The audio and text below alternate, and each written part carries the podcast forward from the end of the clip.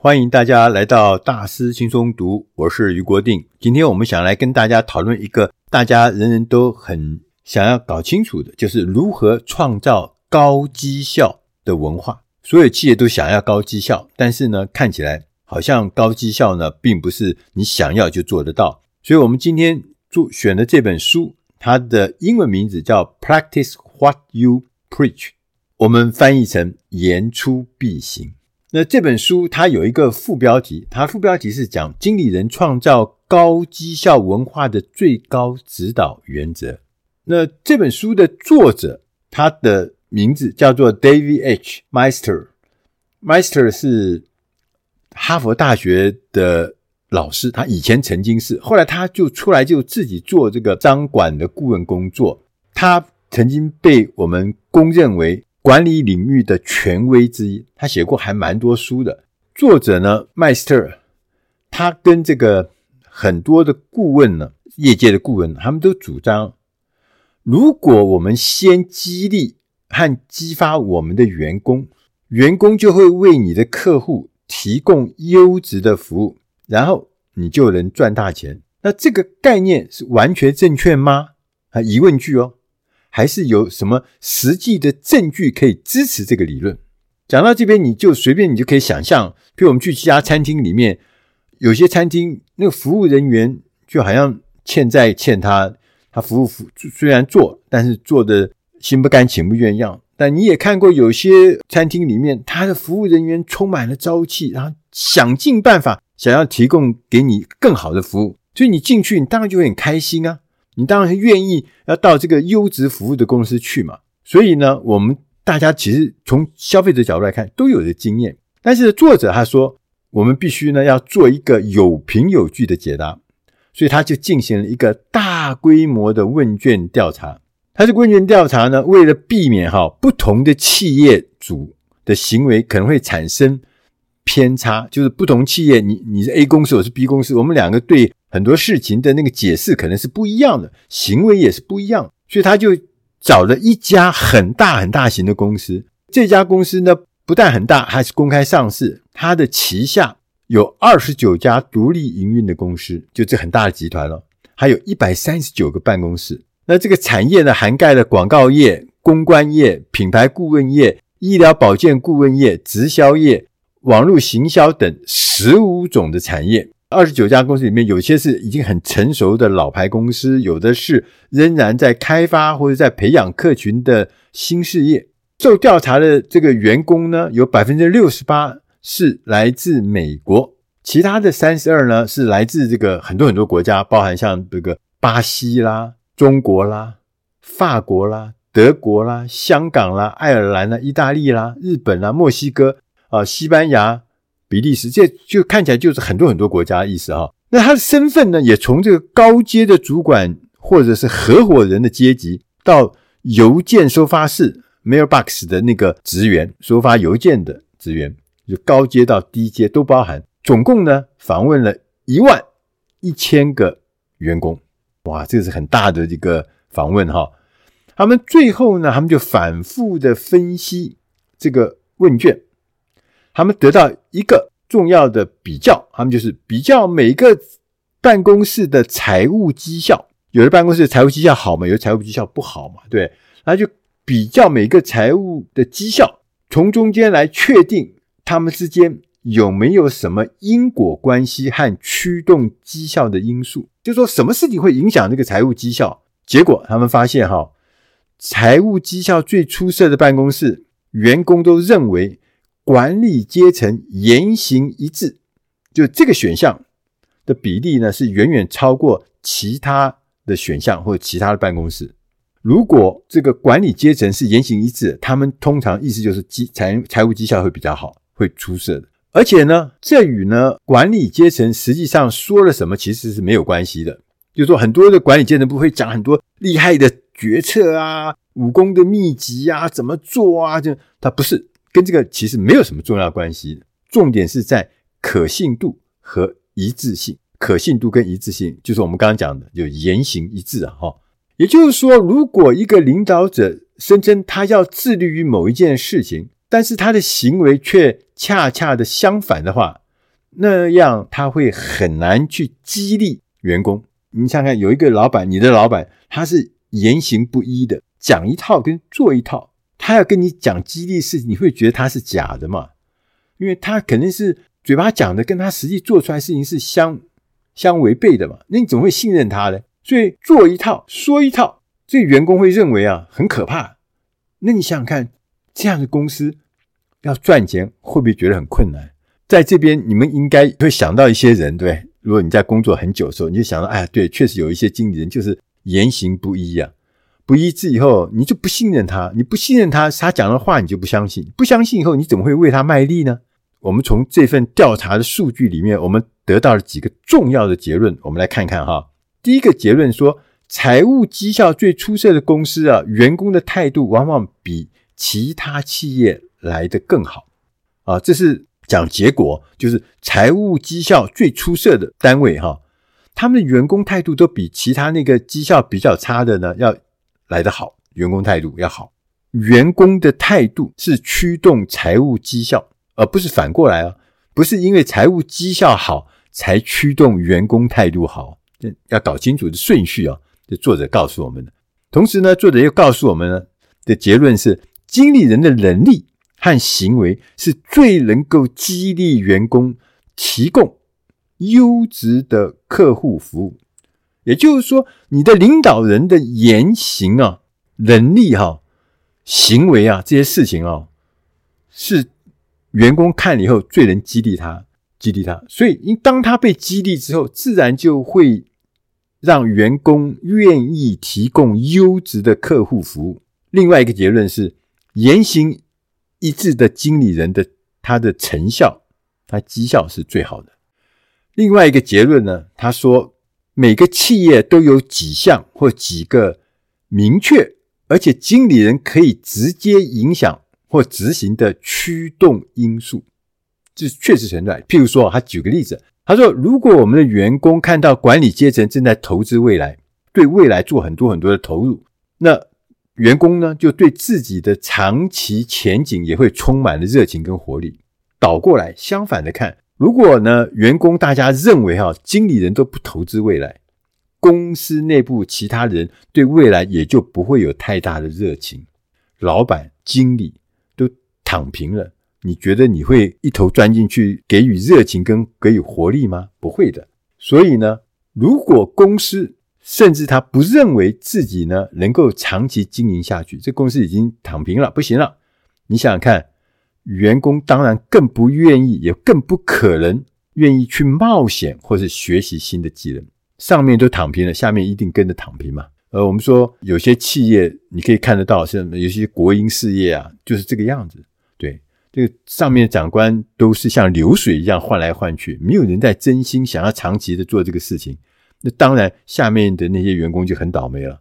还有一个结论，他是讲薪酬制度。他说，一个公开、公平、公正的薪酬制度呢，是驱动员工绩效的关键因素。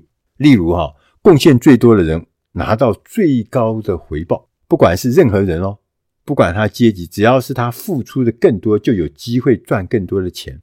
这样的制度，哈。是驱动员工绩效最重要的关键之一。同时，他也告诉我们，员工的满意啊，是来自高标准、优质指导以及员工赋权。那我们这样后面我们再来慢慢解释啊这些结论哈。根据我们刚刚讲的这个分析的这些结论跟结果哈，作者呢还发展出一个概念模型。他说，这是一个任何的公司获利的一个捷径。只要你这样做，你就会获利。他告诉我们呢，他说一个公司的整体财务绩效是由品质和客户关系所驱动的。诶，这跟我们以前想象不一样哈。我们以前认为财务绩效那是第一个啊，产品要好；第二个会卖，会搞行销，对不对？啊，不是，是品质跟客户服务所驱动的。诶，这个倒是以前我没想过。这个模型我觉得有点意思。第二个指标呢是品质。和客户关系都是直接来自于满意的员工，也意思就是说，如果员工不满意、不开心、不热情、不投入，是不可能有好的品质跟好的客户关系的。所以，这个关系是要搞清楚哈。那第三个呢，他就指出，他说员工的满意度是来自高标准、优质的指导以及员工的赋权。刚刚我们有谈到，同时呢，高标准指的是什么？是公平的薪酬制度、高标准的投入、热忱跟对员工的尊重，共同驱动的结果达到了高标准。所以高标准不是所有事情。第一个是薪酬要高标准，对，然后投入啊、热忱啊要高标准，对员工的尊重要高标准，这个是共同驱动的结果。同时呢，优质指导是指来自长期规划加上投入、热忱跟尊重。就是你可以想，优质的指导就是说经理人、啊、或领导人，他长期对未来有长期的规划、有想象，同时呢，他投入这个事情，他提供热忱给事情，同时他尊重。另外一个概念模型呢，他讲的是员工赋权是公司具备长期导向的思维的直接产物。就因为公司对未来有长期的思维，那在这个思维之下，就会给员工赋权，给他们决策的空间。当员工赋权的时候，是因为基于公司具备长期导向的思维，这是很重要的。所以作者呢，更进一步用刚刚我们讲的这个模型呢，来进行一个预测。他说，想要知道这些因素哈，进行改进或是加强的话，如果我们把这些因素加强或者改进的话，会产生什么变化？就他要看一看。他就用一个方法，就是用评分的方法问大家问题呢，大家来评分。就六分是表示最高级强烈同意，一分就是不同意，强烈的不同意，一到六分。那结果呢？他们收集到的数据显示啊，如果哈一家公司可以在公平的薪酬制度上多提升一分，六分里面提升一分，它的财务绩效包含获利，包含成长。可以提升百分之四十二，提升一分可以提高百分之四十二，哇，这实在是很惊人哈。那第二个他说，你可能会觉得啊，这不是理所当然的吗？对啊，就是薪酬制度公平后，大家就心里比较安稳了，所以这个获利会成长。但是其实呢，这个挑战在于不是你知不知道这个理论啊，说薪资公平了，自然就获利会成长。不不是知道，更重要的是你要用一些最佳的做法来付诸实行，这才是更重要。知道不如做到。因此呢，作者他更加确认，他说，确认一家公司能不能成功啊，关键是不是在于能够选对经理人，而不是选对企业策略。我们在 MBA 企管教育里面啊，总是强调企业政策啊，强大的企业政策。可是作者告诉我们，那个是一件事，但不是关键。关键要先选对经理人。我想想看，这也对，选对经理人，执行正确的企业政策的时候，才会怎么样？才会有很大很大的效果。所以，选对经理人才是一个公司能不能成功的关键。那其实啊，股神呐、啊，巴菲特他也讲一件事情。他说：“其实我在选股的时候啊，什么价值呃，什么投资法哈，其实更重要是他要看那个领导人，领导人对不对？领导人的品性对不对？他做事的方法、态度、待人的方法、待人的态度。”他要看那个领导人，领导人对了，这就是一个值得投资的公司。领导人不对，即使他现在业绩很好，也会出错。所以，所以意思就是，我们要看，要选对经理人很重要。那很多经理人啊，都认为哈。我们经理人最大的价值呢，是在确保公司有一个明确的愿景，或是一个很明确的策略。这是我最大的厉害。我在学校学的也是这这套东西，但是呢，其实这个想法作者认为是错的，而且是大错特错。领导人最大的价值啊，是要在确保策略能够被有效执行，要有效执行。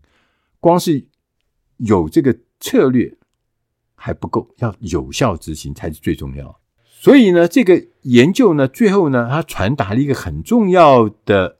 讯息就是如果想让员工为这个企业赚钱，就一定要设定高标准，让员工可以全心的投入这个目标，并且呢，由一位值得信任，同时他也关心员工，也关心公司，而有诚信、有原则的人来做管理人。这个是关乎品格跟胆识啊！有这样子特质的人，其实是非常稀缺的。我们讲的稀缺资源，这样的人是稀缺资源。如果你碰到，你一定要珍惜他。我们常常会花很大部分的时间去烦恼和规划企业的策略、企业的使命、企业的政策和企业的做法。相较之下，我们花在思考跟任命最佳经理人上面，我们花的时间其实少得可怜。有人就好，结果会发现，如果人是错的，你那些策略、那些使命、那些政策、那些做法都会被打折，都做不好，当然也就不会赚钱。所以传统的观念认为，啊，品质和优质客户服务能带来良好的成果，这一点都没错，这是对的。但是传统的观念呢，常常忽略了。优质客户的服务本身是其他因素的产物。为什么会产生优质服务呢？是因为其他的因素做好做对了。所以要有优质的客户服务，我们必须先要激励我们员工去实现它。它背后呢，主要的驱动力就是来自经理人，一位懂得如何点燃和激发团队热情的经理人。讲到这边，你会不会觉得就浮出了一些你在工作历程中有一些人的名字或者人的脸脸相，他们就是会激发跟点燃热情的人。那在这样的经理人的带领之下，你是不是想起来我们的业绩还真的不错？然后我们团队的那个火力、那个气氛真的很棒。根据啊，我们书上这本书上他们所做的调查的证实啊，财务绩效最出色的办公室。员工往往认为他们的管理阶层是一个会倾听、会重视他们意见，同时是值得信赖，而且对他们指导有方、善于沟通，然后会营造一个人人互相尊重的氛围。同时，他言行一致。其他办公室啊，在这方面都比不上，就是财务绩效没这么出色的，就一定在这些方面比不上他。我有看过很多很多的主管。非常的能干，非常的独断，认为全公司、全办公室里面只有他有大脑，其他人都没有大脑，只有他在全心全意为这家公司全力以赴，其他人都在偷懒，然后对大家都提出非常严厉的要求，可是自己呢却又做不到。那自己呢要求人家准时上班，那自己又在外面偷鸡摸狗，这样的公司、这样子办公室是不可能有绩效的嘛。我相信大家都有经验，就像作者刚一再强调，财务绩效良好的公司在管理上不一定有特别的创新或特别的创意的做法，没有，不一定有。他们只是实践了最基本的原则，叫言出必行，或是说言行一致，这是非常重要。我们一定要做到这些东西，人是最重要的，而且是管理者是最重要的。那管理者能够言出必行，管理者能够言行一致，那是关键。以上的内容是出自《大师轻松读》第九百五十四集《言出必行》。我是余国定，希望今天的内容能够在你在工作职场上，在你的企业经营上面，甚至你的生活中都能够帮上忙。谢谢大家收听，我们下集空中再会。